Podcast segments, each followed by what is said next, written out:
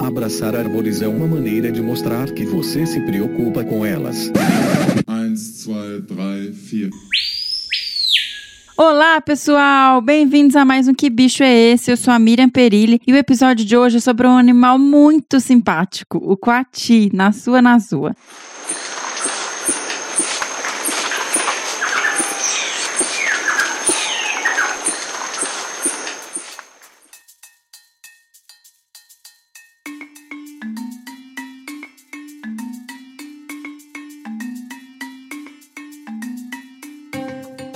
E para falar conosco sobre essa espécie, eu conversei com uma amiga muito querida e super dedicada e apaixonada pelos coatis, a pesquisadora Nádia Simbera Emétrio. Mas antes eu queria lembrar vocês que a lojinha do Desabraço está aberta. Tem caneca esmaltada, tem canecas de porcelana, camisetas Seja sua própria onça, que são lindas. Temos kits de primeiro socorro super bem feitos e completos, pets bordados. Então, se você ainda não conhece, entra lá em www.loja.desabrace.com.br e escolhe um produto para você. Lembrando também que em breve nós teremos mais um episódio especial Perrengues de Campo. Então, se você aí passou por uma aventura em alguma expedição, se você tem alguma história ah, de um momento maluco, uma, difícil, né? Passou por alguma situação diferente aí e queira compartilhar conosco, escreve para desabrace@desabrace.com.br e conta pra gente essa sua história aí que a gente vai adorar ler durante o episódio de Perrengues de Campo, tá bem? E hoje, infelizmente, nós não recebemos e-mails sobre o bicho que a gente tocou no último episódio, né? O Quati, que a gente vai falar agora. Nem mesmo do Thiago Almeida, né, Thiago? Eu dei uma procurada aqui na minha caixa de entrada para ver se tinha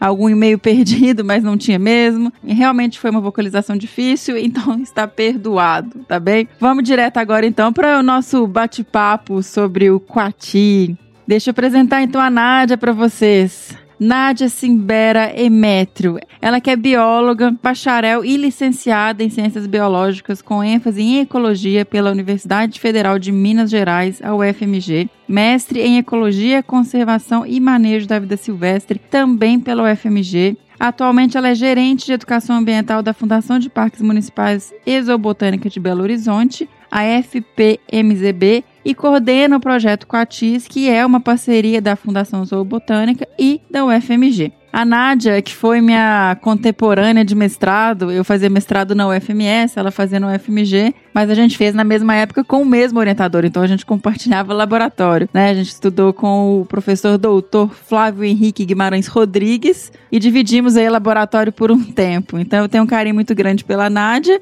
e vamos agora escutar um pouquinho e conversar mais um pouco sobre o Nazua Nazua.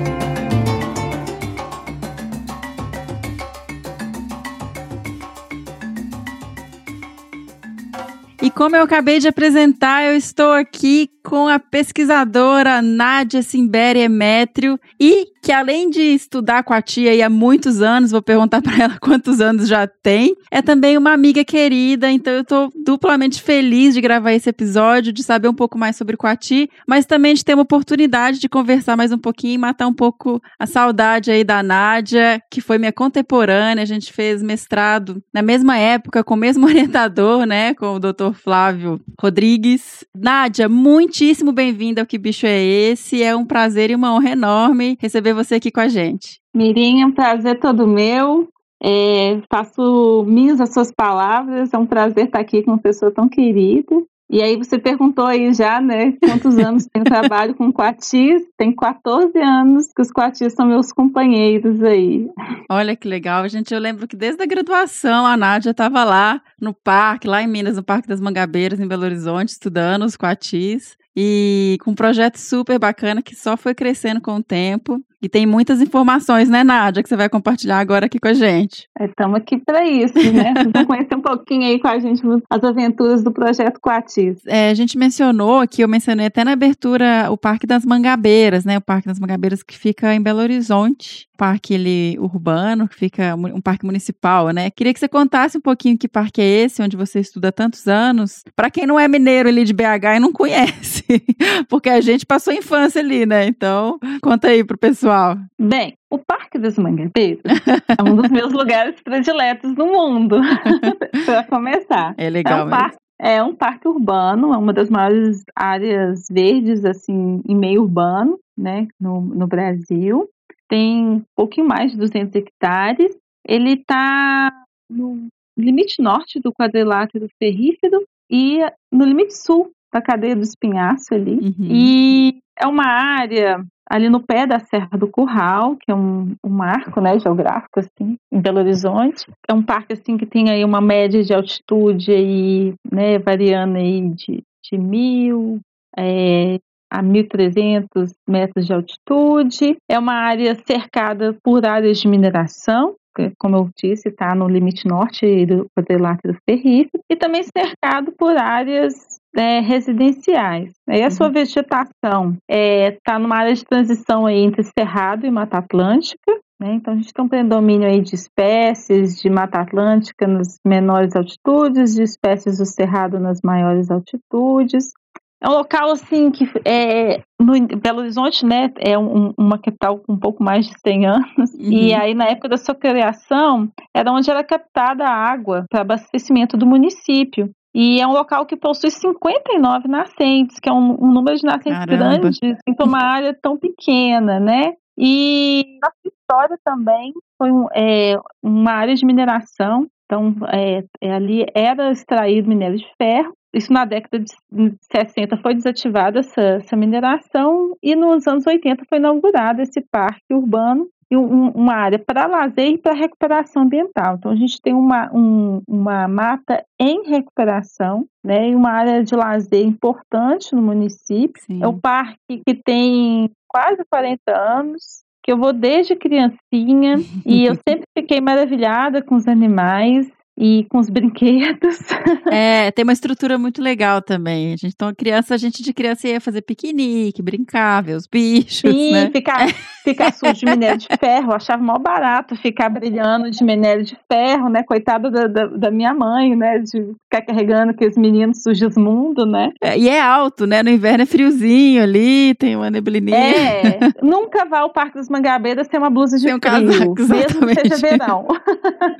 mesmo Perfeito. que seja verão. É um, um local assim, também bem legal que tem os jardins projetados por Buller Marx, Sim. né? Então, além da beleza cênica natural, tem essa beleza dos jardins de Buller Marx também. Muito bacana, né? E é um local assim tão incrível que assim, uma diversidade de aves tão grande, tem um terço da diversidade de aves do estado. Então, é um local muito precioso que Belo Horizonte tem, que tem que valorizar e que a gente tem que cuidar. É, é muito especial, é muito simbólico mesmo em BH, esse, o parque. Então, se você é de BH e não conhece, vai lá, né? É, é obrigatório. né? Por favor.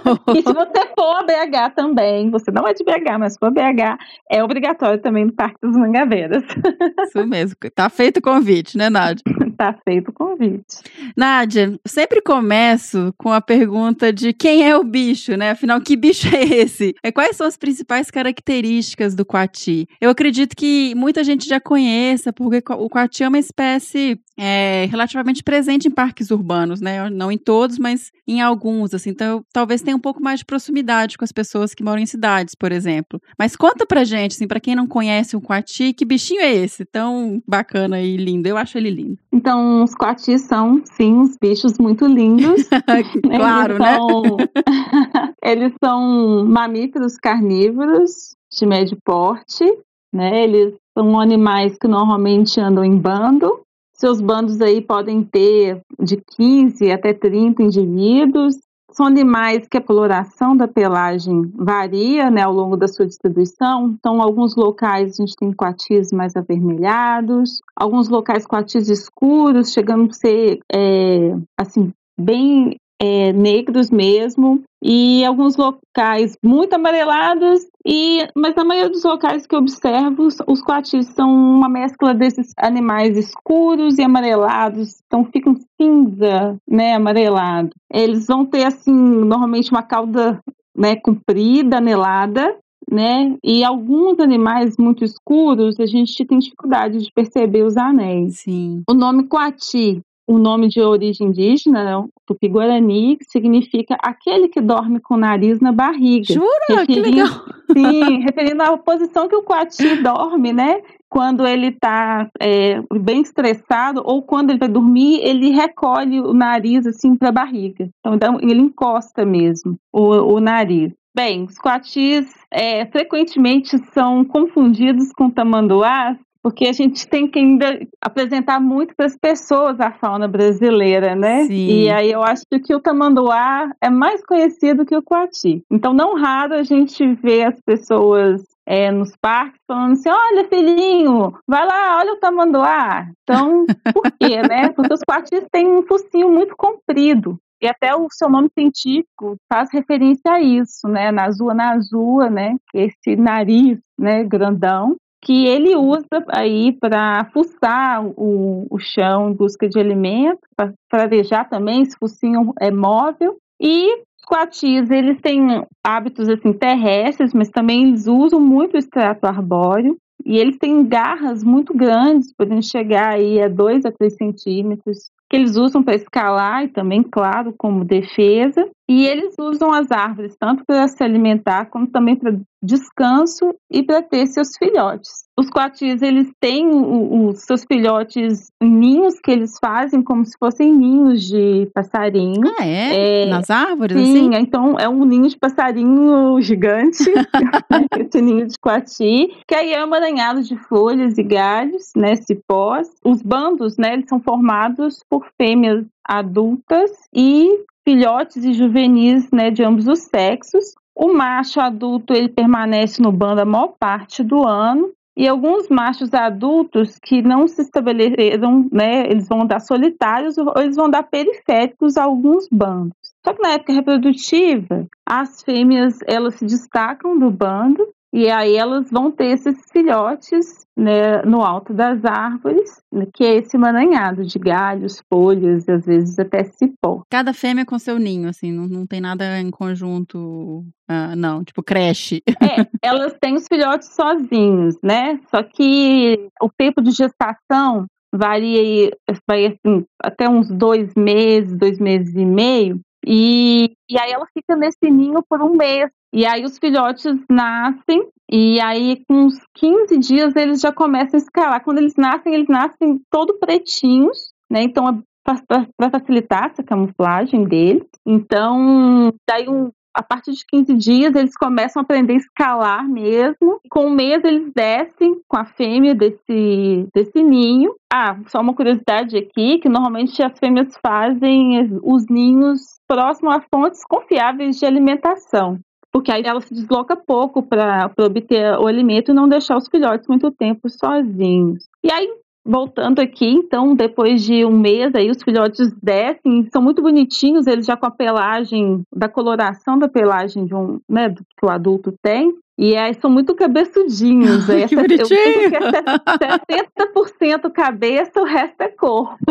E aí, são quantos filhotinhos por ninhada? Varia de 2 a 7. Ai, No Deus, Parque que das lindo. Mangabeiras é muito comum a gente visualizar seis. É um número mágico, assim, visualizar seis. E quando a fêmea retorna para o bando com esses filhotes, aí tem uma cooperação nos cuidados desses filhotes. Inclusive, eu já visualizei um macho cuidando de 10 filhotes, né? legal. Então, o macho também ajuda nesses cuidados. Independente de seu pai. Olha, tem alguns estudos que demonstram que o sucesso reprodutivo no macho de um bando é muito grande. Porque pensava-se que poderia ser difícil o macho ter um controle sobre todas as fêmeas, né? Ali sobre é, as gerações, né? Uhum. Por conta da forma como que o bando anda espalhado e tem esses machos periféricos tentando cópulas furtivas, né? Então pensava-se que o sucesso talvez do macho que está incorporado ao bando não fosse tão alto, mas ele chega aí de 67% até quase 100%. Eventualmente, algum macho periférico consegue alguma cópula, mas o sucesso reprodutivo do macho do bando é, é alto. Não, tá. então, eu acho que eu fiz com. provavelmente, os filhotes que eu vi ele Eram- cuidando eram dele, sim. Não, e se não fosse, ele achava que era. Não, é só por isso que eu. Desculpa. Eu acho que então eu não tinha entendido. É um macho com as fêmeas. Não tem mais de um macho no bando. É, é um macho adulto com as fêmeas adultas e os filhotes, né, os juvenis, ambos os sexos, mas eventualmente a gente observa alguns machos adultos periféricos ao bando. Entendi. Então eles é, na época reprodutiva, por exemplo, no éxito das fêmeas, então eles andando é, ao redor do bando, tentando cópulos furtivas. Nesses momentos a gente percebe até alguns comportamentos agonísticos entre os machos. Isso é, a gente observa mais frequentemente nesse período reprodutivo. O coati, esse macho, quando ele está sozinho, é, o pessoal chama na roça e no campo de coati mundel, né? E eu já escutei várias coisas. Já escutei que o coati-mundel era outra espécie. Já escutei que o coati-mundel era quando o coati ficava velhinho, ele separava do grupo e ia ficar sozinho. E na verdade é esse, são esses machos periféricos e o macho também, ele não fica o tempo todo no bando quando adulto, né? Explica isso aí um pouquinho pra gente.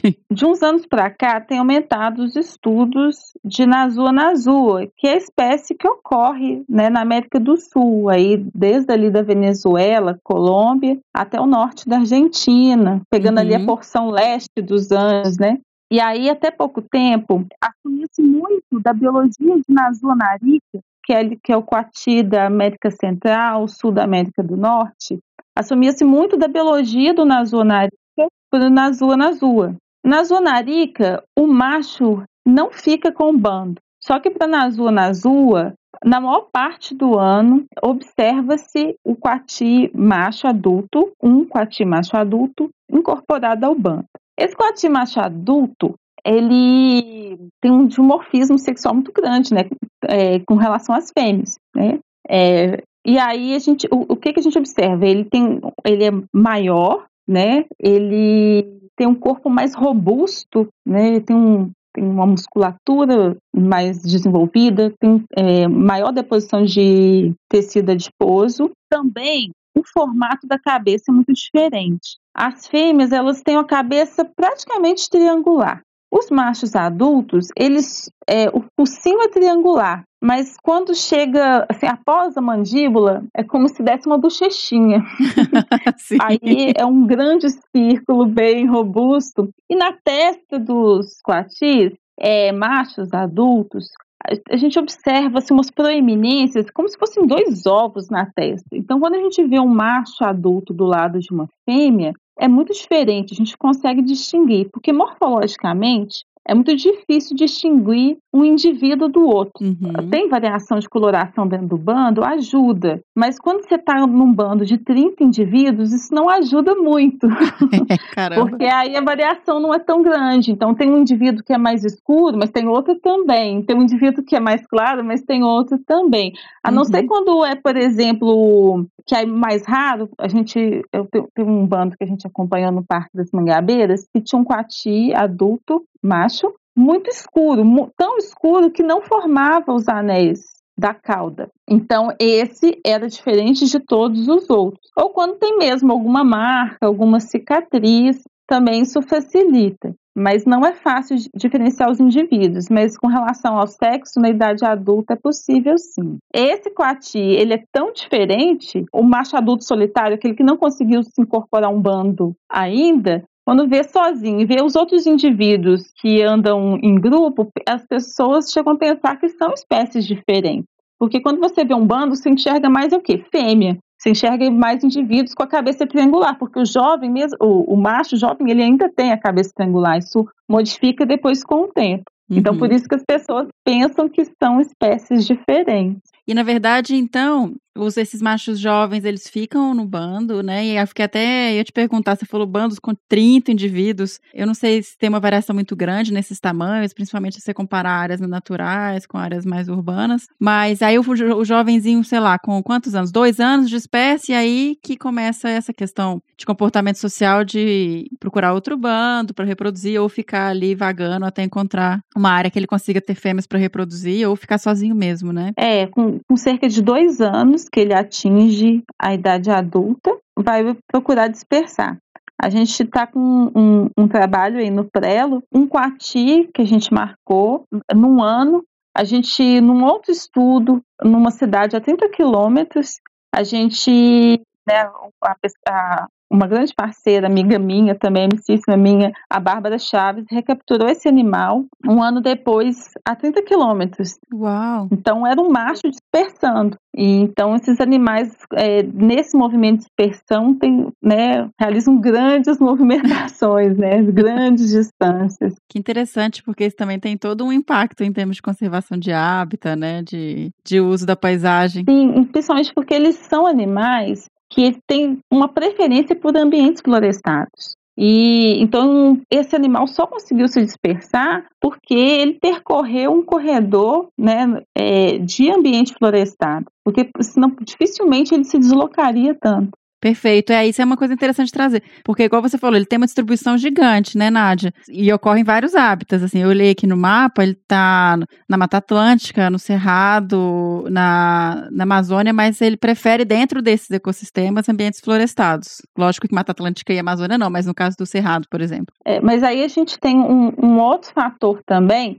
que é um animal que em florestas secundárias, então florestas com algum nível de perturbação, eles se destacam em densidade com relação a outros carnívoros. Perfeito. Então é quase como se o coati fosse um bioindicador de perturbação antrópica.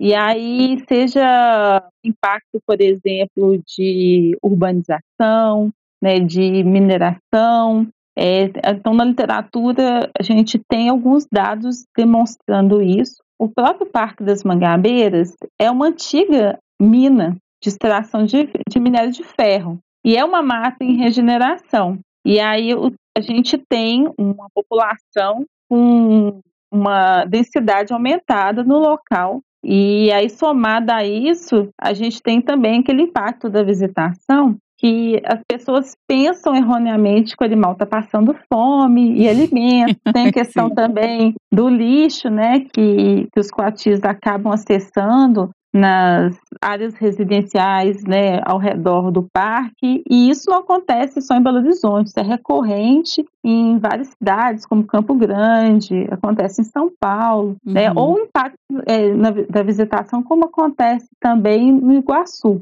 Eu ia até te perguntar em relação a isso. Esses grupos muito grandes que a gente vê nessas áreas, nesses parques mais periurbanos, ou um pouquinho mais de, de, com vegetação secundária, que talvez não tenham mais grandes predadores, né? Que não tenham mais um controle populacional dessas espécies, eles têm esses grupos gigantescos. Isso não é uma coisa que é muito comum nas áreas naturais, correto? E aí a gente até já chegou a falar em outros episódios aqui a questão que a gente mencionou da liberação dos mesos predadores, né? Que você tira aquele bicho que come a, as espécies, por exemplo, as onças, onça parda, onça pintada, que também predam essas espécies de menor, de médio porte, esses carnívoros de médio porte, e acaba que eles conseguem ter um pouco de mais de um protagonismo, eles têm uma maior plasticidade de dieta, etc. Inclusive, a gente já vai chegar na dieta logo logo, mas isso é uma questão ecológica muito interessante e muito importante de se discutir. É, isso acontece, né? Normalmente os mesopredadores destacam, né, a, a sua densidade com relação a outras espécies,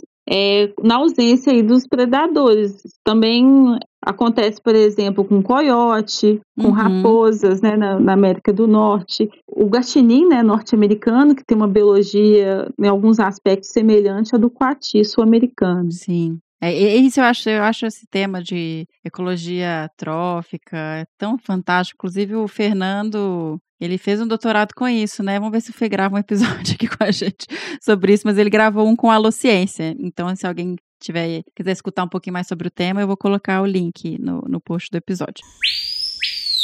Nádia, então vamos voltar um pouquinho agora e vamos falar do que, que eles comem, para a gente tentar entender também como que funcionam essas populações desses bichos e como é a dieta do coati, que não é comida que vocês levam no parque. É, então, tá pegando um gancho aí da comida do parque, é, num trabalho que a gente fez com os visitantes do, do Parque das Mangabeiras, e também na, nas áreas residenciais do entorno, quando as pessoas respondiam que alimentavam os coatis, a gente perguntava o motivo. Uhum. Em tempos de selfie, o para tirar foto, né, alimentar para tirar foto, é muito frequente, infelizmente. Então tem esse impacto das redes sociais aí sobre os coatis. É, um outro motivo é que as pessoas pensam que eles estão buscando alimentação porque eles estão passando fome, que não tem alimentação na mata. Mas uma coisa que a gente tem que destacar, e aí em seguida eu vou falar qual que é a dieta mesmo, né? Uma parte da dieta são as frutas. E as frutas das quais eles se alimentam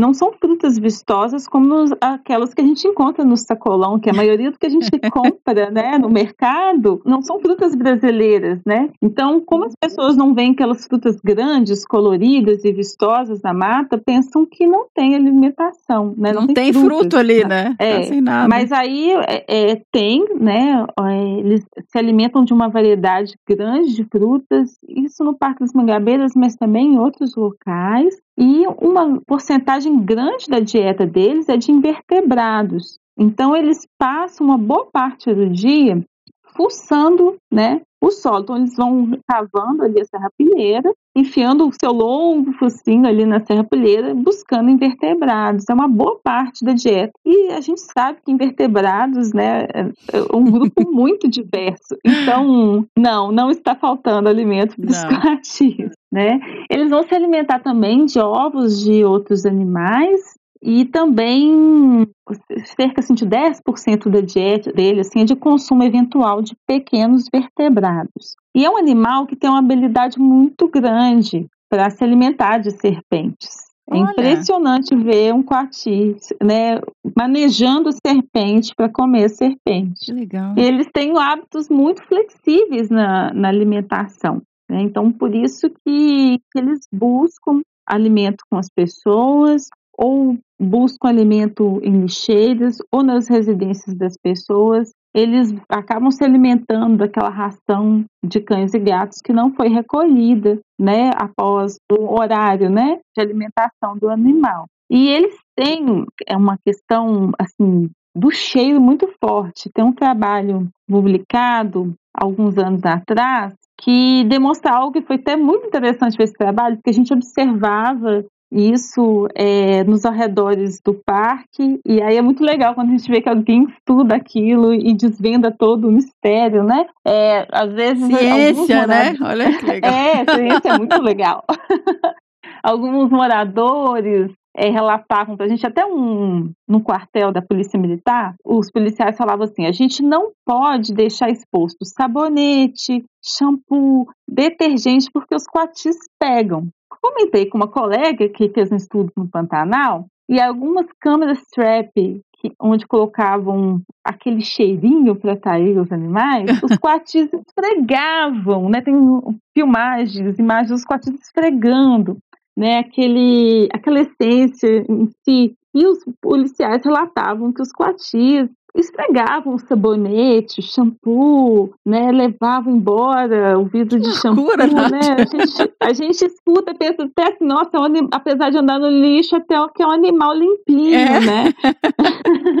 Mas eles são muito atraídos pelo cheiro e eles esfregam cosméticos ou até mesmo materiais de limpeza. Né? Até nesse estudo fala que na área do Parque do Tietê, que os coatis frequentavam a área, acho que da, da lavanderia. Uhum. Eram frequentemente vistos frequentando a área da lavanderia. Então, em busca de amaciante, né, sabão em pó, essas coisinhas cheirosinhas para esfregar no corpo. E aí parece que é um comportamento para poder assim, é uma busca no substitutivo para plantas que funcionam como um anestésico ali para picada de parasitas. Né? Sério? Então, quando a gente faz as recomendações para as pessoas é, assim, sobre os cuidados que elas têm que ter em casa para minimizar ali a atração dos coatis, por exemplo, acondicionar os alimentos né, num, num armário fechado, a uhum. questão da lixeira que tem que ser travada, a questão da ração do cachorro, do gato, que o bicho tem que ter um horário para comer, a gente também faz uma recomendação com relação ao material de limpeza e os cosméticos, porque eles têm que estar muito bem acondicionados. Se não, dá preferência para alguns artigos sem perfume. Nádia, que, que coisa louca. Eu não sabia, sabia do, do lixo, dessas questões todas, mas dos cosméticos e da parte de lavanderia, não, não, Tô achando uma novidade super diferente. É, o lixo é uma oportunidade de alimento que ele vê ali no caminho. E é muito engraçado que a gente observa que o coati, ele tem uma rota fixa. Ah, é? É, então a gente vê ele sempre assim, no mesmo bate local, no mesmo bate horário, fazendo a ronda dele. Né? Então, as pessoas que têm problema com coati, né, buscando alimento nas suas residências, muitas vezes o problema começa com: ah, o coati está passando fome, vou dar comida para ele. E aí, quando a pessoa faz isso, ela coloca a sua casa na rota de alimentação do bicho. Então, ele passa façam no isso. mesmo. É, então passa no mesmo horário, ele vai na casa daquela pessoa, vai lá, confere se tem alguma coisa, aí não tem.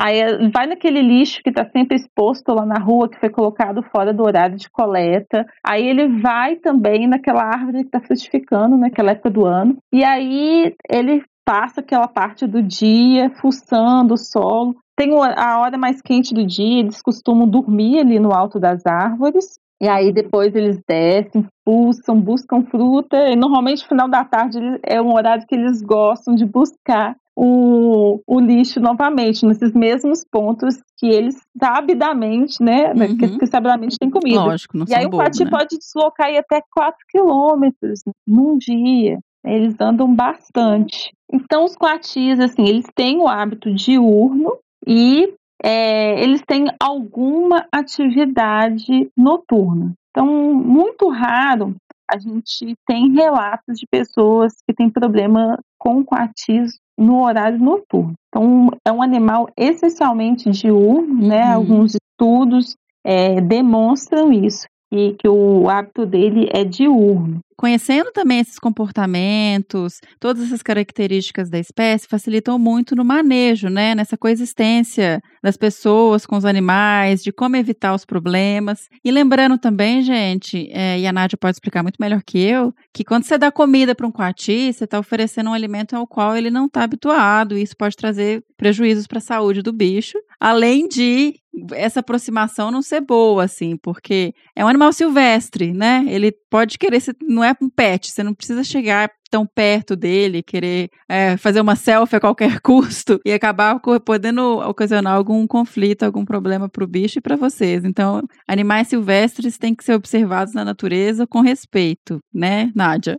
É, e até complementando, a gente vê umas situações de muito risco, né? As pessoas confundem é, animais domésticos com animais silvestres. Então, algumas pessoas com, né, com as quais a gente teve conversas, as pessoas é, ali davam a entender de que o coati estava ali próximo das áreas de piquenique, por exemplo, buscando alimentação, porque eram animais domésticos que não estavam sendo devidamente alimentados. Então, é um animal que ele tolera a presença, né, tolera relativamente, depois vou até contar um- um- uma situação, ele, ele tolera a presença humana porque ele, ele relaciona pessoas com comida. Porque se as pessoas dão comida, as, as pessoas significam para ele uma fonte fácil de alimento. Então, ele tem uma recompensa energética muito grande com um biscoito que, que ele rouba, em vez de ficar procurando qual árvore está frutificando aquela época do ano, ou ficar horas e horas fuçando o chão em busca de invertebrados, ou procurando ovos, ou caçando vertebrados, ali com um pão, um biscoito, um chips, ele tem uma recompensa energética muito grande em pouco tempo, né? Eu acho que todos os seres vivos vivos, né, visam aí economizar energia para tudo, inclusive para a obtenção de alimento. Então as pessoas ao alimentar os coatis, o seu hábito muda o hábito da espécie, né, que está tentando ali é, otimizar o, o, seu gasto energético na obtenção de alimento. E aí a gente vê as situações de risco que eu estava me referindo, é que os coatis são tão ousados e também as pessoas que os coatis se aproximam muito, as pessoas confundem eles com animais domésticos, tentam acariciá-los. E aí, quando acontecem mordidas e arranhões, como eu disse anteriormente, uma garra de um coati pode chegar a 3 centímetros. Então, o estrago de um arranhão de coati é muito grande. Quando eu falava do dimorfismo sexual, né, do macho adulto, ali com a fêmea adulta, uma das características do macho adulto é ter um canino inferior que pode ter aí entre 3 e 4 centímetros.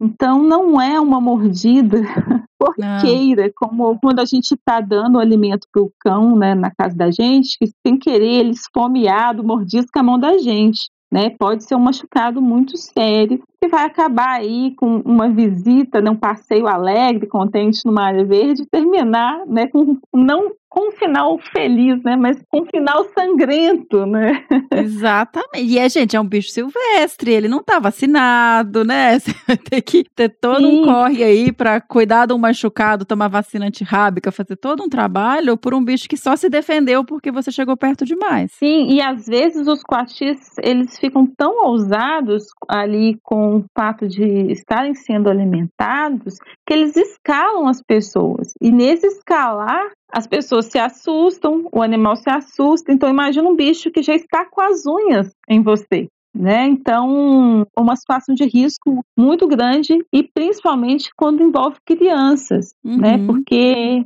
a, na proximidade ali do, rosto da criança, né? Ou, por exemplo, dela cair também com o quarto escalando ela, é muito grande, né? A chance disso acontecer. Então, como você disse, o certo é observar a distância, ter consciência de que o coati ele vai ficar extremamente atraído pelo cheiro ali da comida, né, do seu piquenique, mas não é porque ele está passando fome, é porque sim é cheiroso e porque é uma oferta fácil para ele, né, de comida com um gasto energético baixo. E também ao fazer piqueniques nas áreas verdes, procurar levar o lixo para casa, porque é menos um fator de atração para os coatis, né, de comidas de origem antrópica, né? Uhum. E aí lembrando também que quando o animal come comida de gente, ele vai ficar saciado e não vai buscar sua alimentação natural é, uma, e a sementinha. é, sim, os coatis, igual lá as antas, né, são jardineiros também da floresta. Sim. Então, eles se alimentam de uma variedade grande de frutas. Eles defecam né, a, a, maior parte das frutas das quais eles se alimentam. É, eles vão defecar sementes intactas e aí, com isso, eles são bons dispersores de sementes. Chegando a algumas espécies, eles aumentarem até a taxa de germinação dessas espécies. Então, como a gente falou lá anteriormente, os coatis são muito abundantes em florestas secundárias, né? São florestas que já tiveram algum nível de perturbação antrópica. Uhum. Então, ter animais dispersores de sementes se alimentando de frutas e dispersando as sementes é extremamente importante para o processo de regeneração ali daquela área verde. Perfeito. Então, quando uma pessoa alimenta um animal e deixa esse animal saciado, ela está achando que ela está fazendo bem, porque às vezes as pessoas falam, ah, mas eu estou dando fruta, né? Mas não, mas a gente quer que ele busque a fruta que tem ali na mata, né? É, então não, nem fruta pode dar. É, então, quando a pessoa está alimentando, está deixando o animal saciado, né, e está achando que está fazendo bem, na verdade, ela está interferindo ali em toda um, uma cadeia alimentar e, inclusive, pode estar tá interferindo na abundância da, da espécie.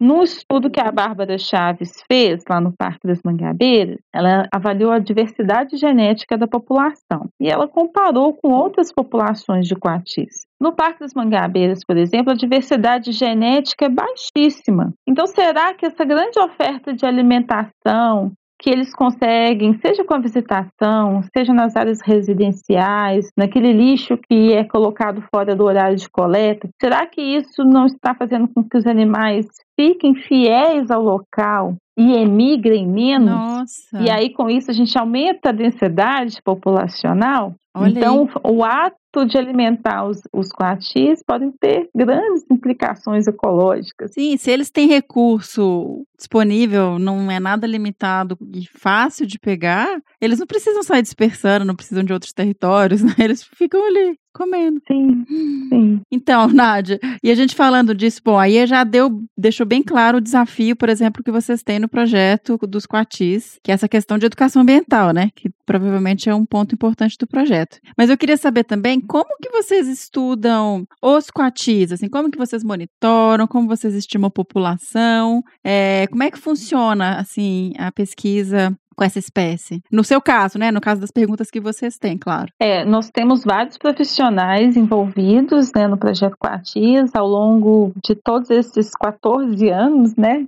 Uhum. Ano que vem a gente comemora 15 anos de Projeto Ah, que orgulho, hein, Nádia? Que sucesso. Então, desde lá da minha monografia na graduação, a gente está monitorando o tamanho da população. Como que a gente faz isso? A gente faz, é, a gente usa um método que é a marcação e recaptura. Uhum. Então, a gente captura os animais e, e daqui a pouco eu vou comentar alguns desafios de capturar. É, eu ia te perguntar como vocês fazem isso. É porque Coati, atenção ouvintes, aprendam. Coati sempre está um passo à frente de nós. Na verdade, os coatis vão dominar o mundo e É, então a gente captura os animais, né? E aí os animais são sedados, né, por veterinários e eles recebem uma marcação. Né? E aí a gente usa duas marcações. Então a gente usa uma, um brinco numerado para marcação de ovinos que facilita o estudo de outros estudos, como por exemplo estudos de comportamento, ou mesmo a detecção de onde os coatis andam, porque a gente tem uma rede de colaboradores, os moradores, os funcionários dos, dos nossos parques. As pessoas contam, ah, eu vi um coati com brinco tal, numeração tal, cor tal. Então isso ajuda a gente, porque quando a gente captura o animal, a gente faz uma ficha, né? Então é Uhum. macho, é fêmea, nasceu em que ano, pesa tanto. Então os veterinários, eles avaliam vários aspectos sanitários, então a gente sabe se o, o animal estava cometido por algum parasita. Então a gente tem todo um contexto do animal, é, a gente avalia né, perfil hematológico, bioquímico, quase vira o animal do, do lado a vida. E a gente usa também a marcação do microchip, porque é uma marcação que a gente sabe que não vai ser perdida. Porque é, é muito raro acontecer, mas pode ser que um coati perca a marcação, porque ainda mais que é um animal que anda em árvores, pode Uhum. passar um galho, né? É muito difícil acontecer. Mas como uma das premissas da marcação e recaptura é que todos os animais marcados e não marcados a gente consiga distinguir, né? Então a gente precisa ter uma marcação que não seja perdida, né? Que, então, é, que é o microchip. e aí tem que recapturar. É, aí a gente tem que recapturar. Aí é o grande desafio, porque entrar na armadilha a primeira vez é muito fácil porque o coati é muito curioso. A gente usa, a gente testou várias iscas, a que mais deu certo é a banana. Né? Tem, é, Sanduíche. outras tu- É, não, por questões éticas a gente não Sim. põe chips, a gente não põe sanduíche, mas com certeza ia ser muito atraente. É. A gente usa banana, uma isca que dá super certo. Uhum. Outras frutas, como por exemplo frutas cítricas, eles não são chegados. Uhum. É, uma época a gente recebia doações de frutas do mercado para usar como isca, e aí foi quando a gente testou várias. Às vezes a gente recebia morango, a gente recebia laranja. Eles não gostavam dessas frutas. Então a gente testou, a isca que deu mais certo foi banana. Então é a Uhum. isca que a gente usa até hoje. Tá. Né? E aí tem a questão, tem que recapturar o coati para poder fazer estimativa. No início do projeto, a gente usava aquelas armadilhas de gancho. E aí tinha duas possibilidades. Ou o coati subia em cima da armadilha, movia o gancho e pegava a isca que estava pendurada no gancho ali na borda da armadilha. Ou, por essas armadilhas fecharem por gravidade, eles entravam e se- aí desarmava a armadilha, só que eles seguravam a porta da armadilha com a cauda Nossa. e voltava de ré. É, deixa eu só A explicar, gente falou- gente. O gancho é assim: tem um, um ganchinho, tipo um anzol, que fica com a banana com a fruta pendurada, com a isca. E quando o bicho puxa ele, ele desarma por cima a portinha que fecha, né? Não é um pedal, não é Isso. uma coisa que o, entra, o bicho entra e pisa e fecha. É, então essa, essa armadilha não funciona para coatis, Tá. porque eles são muito espertos e eles aprendem a segurar a porta da armadilha.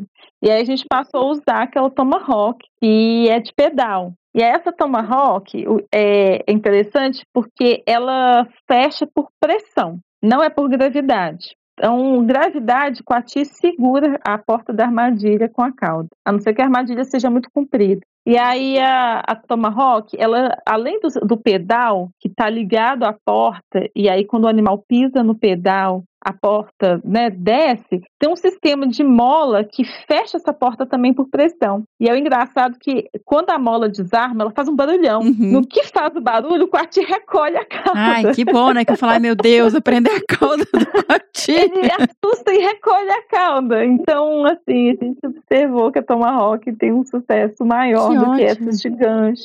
Né? Mas ainda assim, tem um fator também, isso é uma coisa assim, né? Não exatamente testada, mas acredito eu, então, por enquanto é só um achismo, os patis andam em bando. Então, inevitavelmente, um animal vê o outro sendo capturado. E aí, e aprende.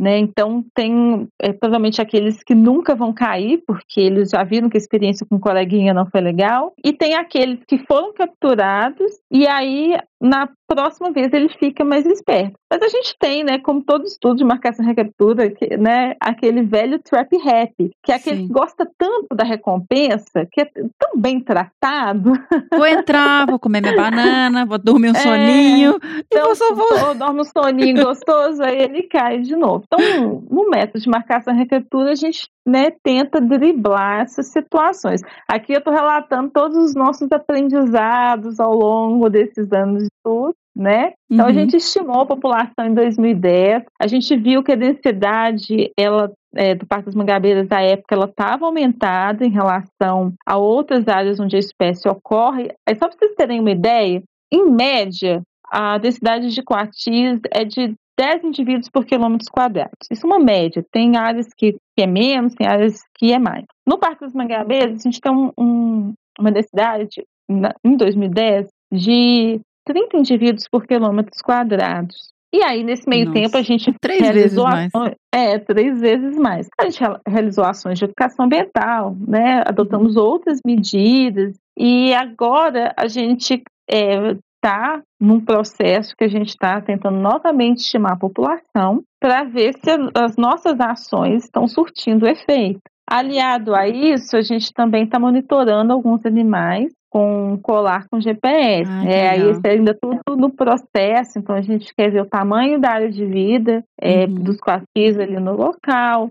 A gente quer comparar a intensidade de uso ali das áreas verdes com as áreas é, de visitação, com as áreas residenciais. Então a gente quer fazer essa, essa comparação. Também estamos fazendo outros estudos ali para ver como é que os bichos usam a área né, toda, né, como que eles ocupam a área, né, o que, que é relevante, para poder analisar ali o que, que é relevante ali para a ocupação da Que área legal. né, dos patis ali na área. Tem outros estudos, né, que, que a Bruna Hermine está fazendo agora o seu mestrado, né, avaliando também alguns aspectos sanitários dos coatis. Então é uma parceria aí do projeto Coatis, é uma grande parceria entre a Universidade Federal de Minas Gerais e a Fundação de Parques Municipais e Zoobotânica, Ai, que é um que órgão que gere os parques municipais de Belo Horizonte, o zoológico o e o Jardim Botânico. Vocês já tentaram pegar com pulsar, sei lá, porque os bichos chegam tão pertinho.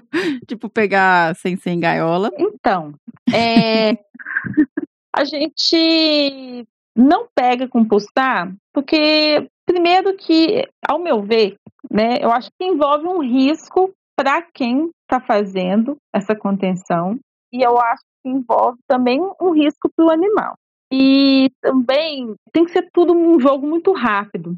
Porque é se você ceda ali e aí você deixa o animal escapar, ele pode subir para uma árvore e cair. Sim, Porque se fosse um animal que só andasse no chão, talvez fosse mais tranquilo. Mas ele pode subir para uma árvore sedado e cair. A gente não adota né, esse método. Perfeito. É, tanto um cuidado com o pesquisador quanto com o animal também. Outros métodos que também permitem a estimativa da população é ali o transecto linear também.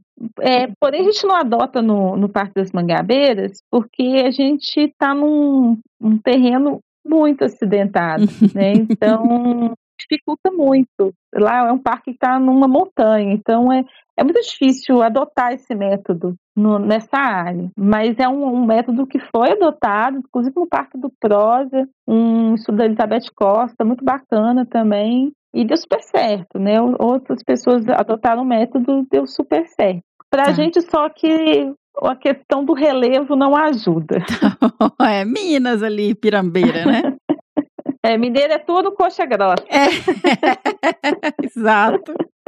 Nádia, eu estava aqui pensando, e assim, uma questão que eu já discuti em outros episódios aqui, e que eu acho legal de trazer, é que, bom, o coati é uma espécie que tem uma abundância grande em alguns locais, uma distribuição ampla e que não está em lista de ameaça de extinção. Entretanto, a gente tem o hábito de sempre achar que o bicho está em abundância, que ele está legal, que ele está bem. E aí, quando você virou para mim e falou, olha, a genética deles, por exemplo, tem pouca variabilidade. E aí, você tem também os estudos de saúde, né? Então, assim, não é uma um não, não significa que o bicho porque está ali em maior abundância que ele esteja com uma população saudável, sabe? Então, eu queria saber, assim, por exemplo, nessas áreas desses parques urbanos, municipais, né, que tem muitos bichos, uma densidade muito alta, por exemplo, você falou aqui que o no Parque das Mangabeiras são 30 indivíduos por quilômetro quadrado, se existe uma discussão na questão de se pensar em um manejo, por exemplo. Esse é um tópico que é sempre muito polêmico, mas que eu acho que a gente tem que discutir e avaliar e tentar procurar dados que baseiem, que, que nos embase sobre tomadas de decisões, etc. Existe uma discussão sobre isso, assim, nessas áreas? Vocês do projeto pensam em alguma forma de manejo? Não há necessidade? Na verdade, isso é uma questão que ainda não é um problema? Olha, amiga, para manejar a espécie, eu acho que é importante avaliar mesmo, a gente não tem esse estudo, uhum. se esse aumento da densidade está provocando um impacto né, negativo. A gente supõe que sim, mas eu acho que eticamente é importante que seja avaliado se esse aumento da densidade está gerando impacto. Esse é um ponto que dá um, um, uma base, é um ponto de partida. Sim. Um outro aspecto também que deve embasar toda a ação de manejo, acho que todo manejo tem que ser pontuado, não é porque a espécie está incomodando. Não, exatamente. Uhum. Todo manejo ele tem que ser embasado no estudo. E, uhum. esse, e esse estudo ele tem que trazer para a gente alguns parâmetros demográficos. No nosso estudo, além da estimativa populacional, a gente quer obter também alguns parâmetros demográficos, como, por exemplo, natalidade, mortalidade, é, perma, tem, é, emigração, imigração, né? Uhum. Que isso tudo a gente é capaz de fazer uma modelagem né, da população, fazer uma projeção aí pra, ao longo dos anos e a gente avaliar se nada for feito, qual o tamanho da população daqui X anos. E aí eu já conheço esse impacto que essa espécie está causando. E aí, se a, a, população tiver uma tendência a aumento, esse impacto, então, que ela já está causando, que eu já conheço, vai aumentar. Então, por exemplo, então se eu estou detectando que a população ela tem uma tendência ao aumento e eu já conheço os, os impactos e eu já tenho os parâmetros demográficos, então eu tenho que mexer nesses parâmetros demográficos. Uhum. Então, por exemplo, é, eu, no programa eu tenho que modelar se eu mexer na, na natalidade, se eu consigo controlar o tamanho da população. E um detalhe que quando a gente faz essa modelagem, a gente tem que tentar um número, né, uma porcentagem ali daquele controle de natalidade sem levar a população à extinção local, né? Então é toda uma, uma responsabilidade, porque não é só chegar, cheguei e estou manejando. De né? jeito nenhum, é, é exatamente. então, isso, é, isso, é, tudo baseado em ciência, né? É, então é justamente, a gente tem que trazer não só uma vontade de resolver o problema, que a espécie está incomodando, que a espécie está invadindo casas, que a espécie se alimenta de lixo, que eventualmente algumas pessoas se machucam, né? Quando vão alimentar os animais a gente tem que pensar, ah, o acesso à alimentação, se ela for diminuída, né, é, uhum. a, da alimentação antrópica, né, que é uma suplementação da alimentação. Então, se a gente tirar essa suplementação da alimentação, essa população ela vai ser controlada. Perfeito. Então, é uma coisa também para se modelar como que a gente diminui essa suplementação antrópica. Educação ambiental, lixeiras eficientes, colaboração das pessoas e nessa educação ambiental eu acho que tem que entrar muito apresentar a fauna, né? Que eu, eu acho que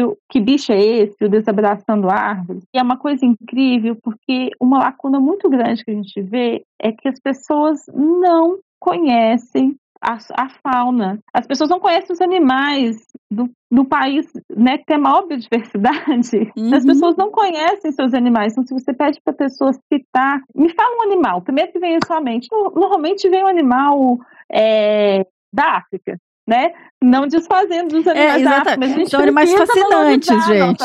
Mas. Então, primeiro é quem é o coati, porque às vezes a gente vê que as pessoas não sabem nem o que que é um coati. Então, a partir do que é um coati, o que, que ele come, Uhum. sabe? E, e só daí que a gente consegue abordar que não, ele não está passando fome. Uhum. Olha, a sua- a sua- é, o Coati ele presta tais serviços ambientais, dispersão de sementes, controle das suas presas. Se você alimenta, você está interferindo. Você pode Uhum. ser na abundância da espécie, pode ser é, o fato dele não dispersar sementes, pode ser o fato dele não controlar suas presas, seja, na questão da transmissão de doenças. No meio silvestre é tudo muito novo, né? A gente não sabe o que, pode vir dessa relação animal silvestre e, e humano. Então tem que ser uma relação de respeito, né? Uma relação de cuidado, uma relação de contemplação. Acho que as pessoas têm que aprender mais a contemplar. É lindo, é lindo ver os animais. Acho que as pessoas têm que aprender mais sobre o animal e aprender mais a contemplar, interferir menos. Não, brilhante o que você falou, Nadia. E aí eu queria até fazer um gancho e também um elogio,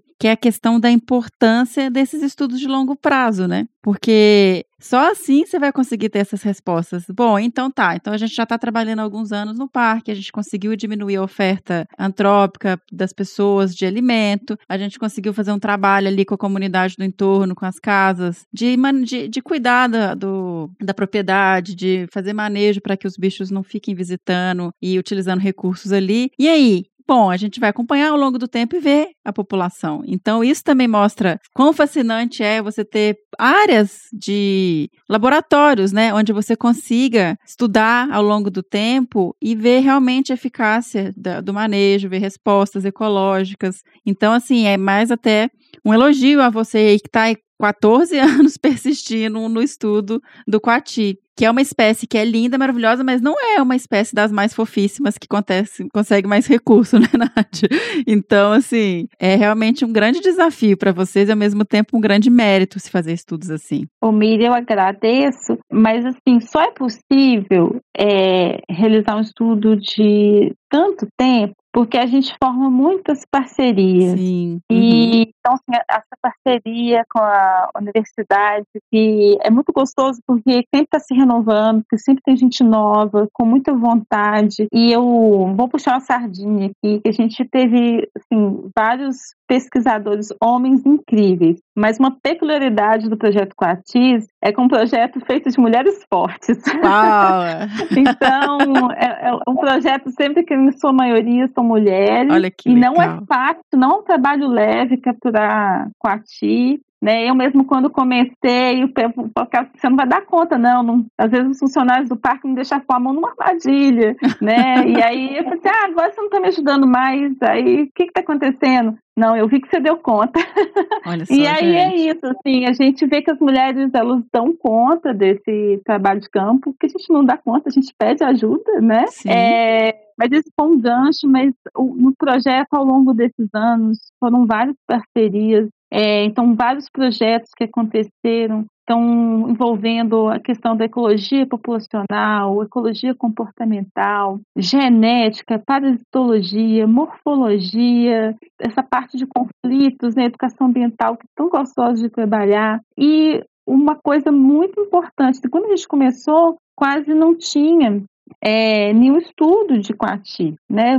Como eu havia mencionado anteriormente, é muito era sumido de Nazua Narica para Nazua Nazua. Uhum. E é tão importante, assim, hoje fazer uma pesquisa e ver que tem tanta coisa nova sobre a espécie, porque agora é, a gente tem uma base de estudo com vários tijolinhos formados assim, por vários pesquisadores e esses pesquisadores todos assim se comunicam, um soma com o outro, troca figurinhas, é muito gostoso de acontecer, porque às vezes você se corresponde com pessoa que você nunca viu, mas a gente tem uma coisa em comum, que é a espécie que a gente estuda. E às vezes, quando você tem a oportunidade de conhecer a pessoa num congresso, pessoalmente, aí você até abraça a pessoa, porque ela é íntima. assim.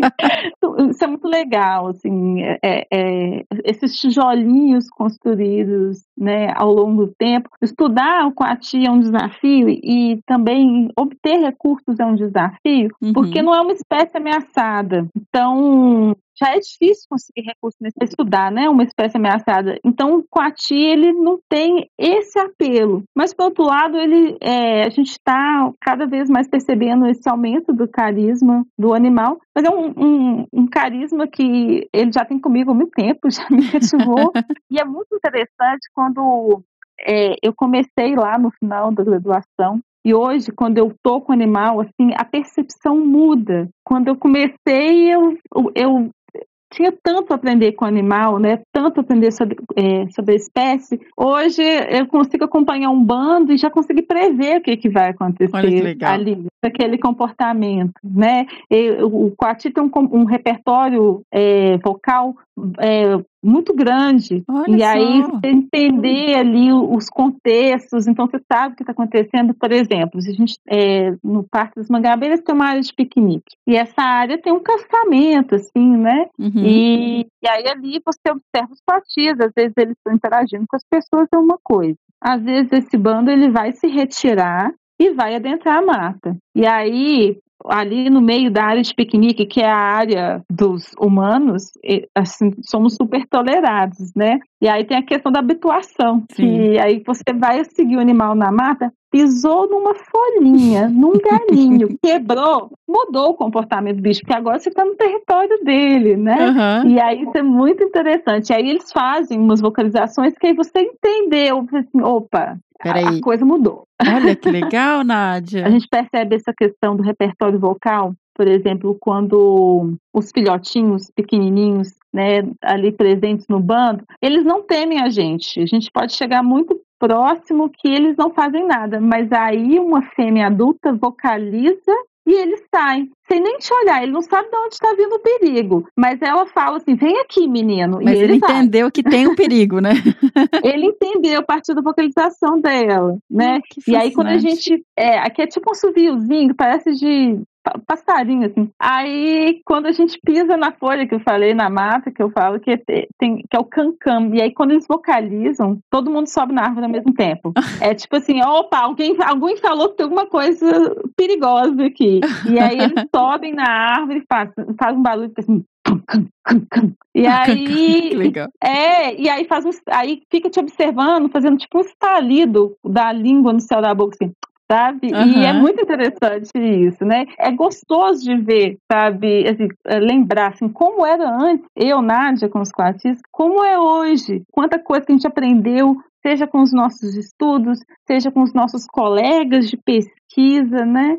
É Aham. muito gostoso, muito gostoso isso. E todas aquelas coisas assim, nossa, tinha a questão né, do marcho no bando. Não, porque na zonaria que é assim, não, mas olha, eu tô observando que o, o, o macho tá ficando no bando. Então, isso é uma coisa assim construída em conversas próprias de e-mail. Assim, isso é muito legal, muito legal de observar esse crescimento assim na, no número de informações da espécie. Muito legal. E mais legal ainda é escutar você contando essas histórias tão animada, assim, tão apaixonada por saber mais dos bichos. Gente, que. Tá vendo? É muito importante a gente tentar divulgar mais mesmo as nossas espécies, porque olha só quanta coisa a gente já ficou sabendo agora que você compartilhou ah, os resultados e as coisas que vocês têm descoberto, o grupo, né? Todos os outros pesquisadores em conjunto. Isso também é uma coisa muito bacana que a gente não vê em todas as áreas, que é essa questão dessa união que vocês têm, então, assim, de trocar informação, de buscar respostas. Estou muito fascinada realmente de ouvir isso e de saber disso e muito feliz. E, Nádia, então eu realmente quero te agradecer demais, demais, demais. Eu amei conversar com você. Muito obrigada por você conseguir um tempinho para a gente gravar. Você que está aí na roça, né? Conseguiu aí um bom acesso à internet, uma horinha para falar com a gente aqui sobre Quatis. Eu queria que você deixasse aí também é, o link para o projeto, onde que as pessoas que quiserem saber mais podem é, procurar informação ou entrar em contato com você. É, a gente tem muito estudante que escuta o podcast, né? Vai que tem alguém aí querendo estudar com a Ti. Então, passa aí pra gente também os contatos, onde as pessoas podem encontrar informação. Olha, atualmente nosso principal canal de comunicação tem sido a página do Instagram mesmo do Projeto Aham. Quatis. Quem quiser saber mais sobre o Projeto Quatis, quem precisar entrar em contato com a gente, é, tiver alguma questão, será um prazer responder. O nosso canal de contato com o público é o Instagram do Projeto Quatis. Então, Nádia, muitíssimo obrigada de novo. Foi uma delícia conversar com você e saber mais um pouquinho aí sobre esses bichos tão interessantes. Mirinha, prazer foi meu, seja né, por conversar com uma grande amiga. Sim. né? Seja também por poder compartilhar, né? Essa grande paixão minha, porque é uma paixão, acho que talvez tenha dado para perceber no Sim. como eu falo, né? É, essa grande paixão que, né, que são os coatis, assim, na, na minha vida. E também não são os coatis, né? Assim, o Parque das Mangabeiras sempre foi, assim, um local especial para mim. Então, muito obrigada pela oportunidade de ter podido compartilhar e agradeço você e ao que bicho é esse pela oportunidade, né? E eu sou super fã, tá? Sou super fã, tô super lisonjeada de estar falando que bicho é esse. Ai, que legal.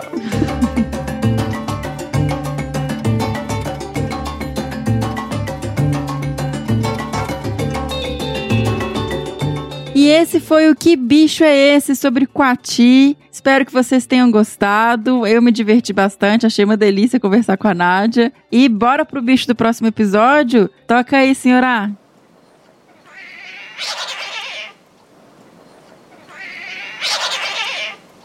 Então, se você souber ou desconfiar que bicho foi esse que a gente tocou agora o som, mande sua resposta para bicho@desabrace.com.br. Lembre-se também de nos seguir nas redes sociais, no Facebook em Desabraçando Árvores Podcast, no Instagram em arroba Desabrace, no Twitter também, arroba Desabrace. E caso vocês queiram e possam, né, nos apoiar nesse projeto que é o Desabraçando Árvores, o Que Bicho é Esse, vocês podem doar através do Padrim em www.padrim.com.br barra Desabrace ou pelo Catarse em www.catarse.me barra Desabrace. Pode doar a partir aí de um real, gente, podendo contribuir e nos apoiar nessa iniciativa. Agradecemos profundamente. Em caso de doações pontuais, elas podem ser feitas pelo PicPay em arroba desabrace. E é isso. Fica em casa, vem vacina e até o próximo Que Bicho é Esse?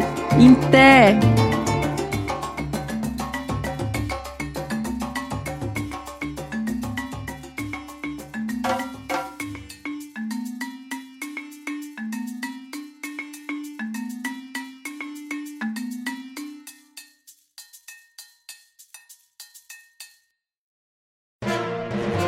Mais um produto com a edição do Senhor A.